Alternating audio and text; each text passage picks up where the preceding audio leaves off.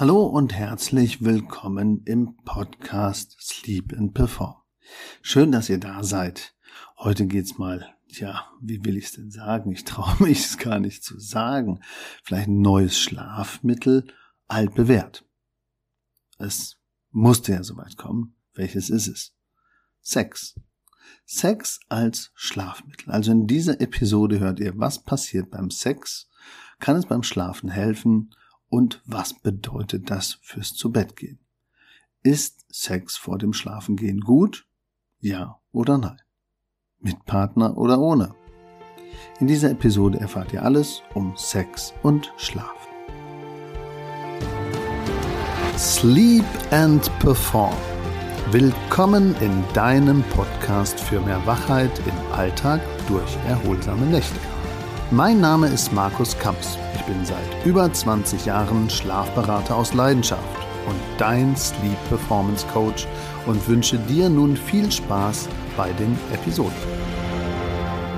Ja, hallo. Es ist wirklich so. In dieser Episode geht es um Sex und Schlaf. Natürlich, es gibt viele Studien, die auch gezeigt haben, so wie der DRK Gesundheitsreport, dass 30,9 Prozent mindestens dreimal die Woche Ein- und Durchschlafstörungen haben. Da wälzt man sich natürlich hin und her und womöglich ist der Partner dann wach und bereit für ein Schäferstündchen und äh, klopft dann freundlich an und sagt, hallo, ähm, wie sieht's denn aus? Und tatsächlich, wenn ihr beide dann das durchführt, dann ist tatsächlich der Zusammenhang da und beide schlummern Mm, weiter ein. Und das ist wissenschaftlich erwiesen. Also Sex kann ein Hilfsmittel für gesunden Schlaf sein. Warum ist das denn so? Was passiert beim Sex, das den Schlaf unterstützen kann? Als ob Sex nicht schon die schönste Nebensache der Welt ist, stellt sich doch heraus, dass es auch beim Einschlafen gut helfen kann.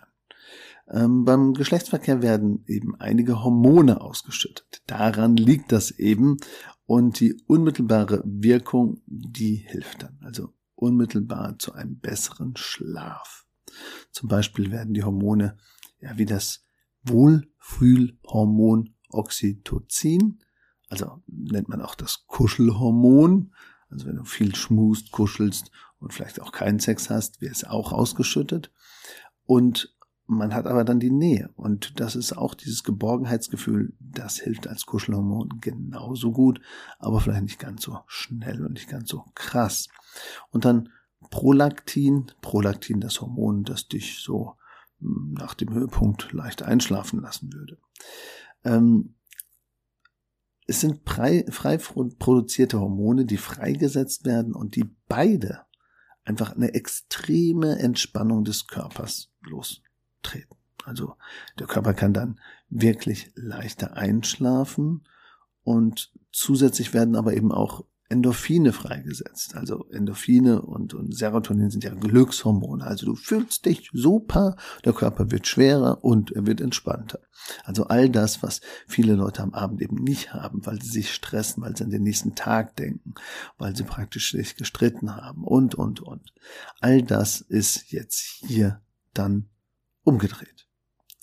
Ja, außerdem senkt Sex die Produktion auch vom Stresshormon Cortisol und sorgt so für eine unmittelbare Verringerung von der Anspannung. Manchmal sogar auch von Angstzuständen, weil Cortisol als Stresshormon natürlich auch mit Angstzuständen zu tun hat.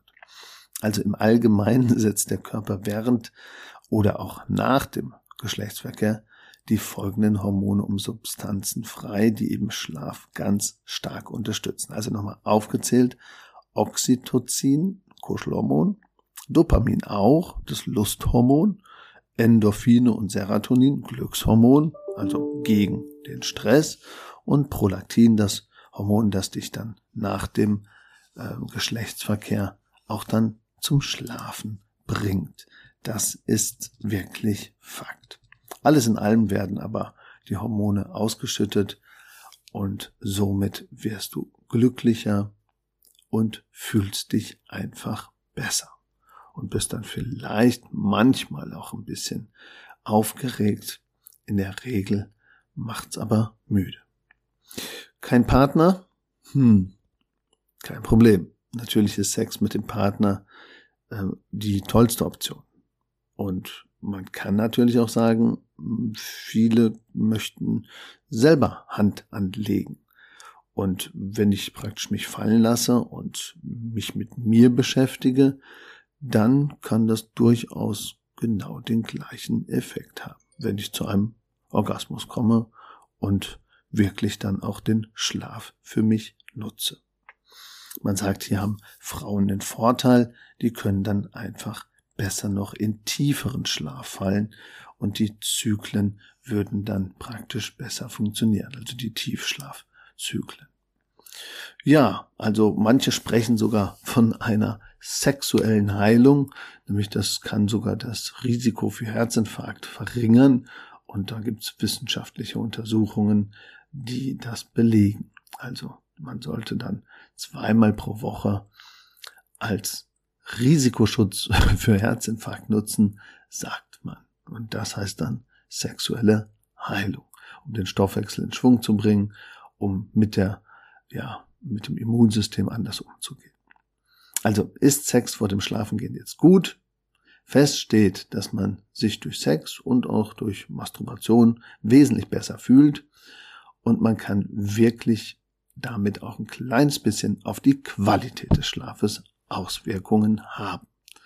Also das fand zumindest eine australische Studie ähm, an der Universität in Australien statt mit vielen Befragungen und da haben 64 Prozent der Erwachsenen gesagt, ja, Sex hilft mir am Abend besser einzuschlafen. Ja, das bedeutet, es gibt eine Wechselwirkung. Genau. Ein gutes Sexualleben bedeutet guten Schlaf und umgekehrt genauso. Es ist also so, es ist gut möglich, dass ein gesundes Sexleben aufgrund der Auswirkungen, die der Sex ja auf den Körper hat, zu besseren Schlaf beiträgt. Andererseits kann sich natürlich auch schlechter Schlaf negativ auf das Sexualleben auswirken.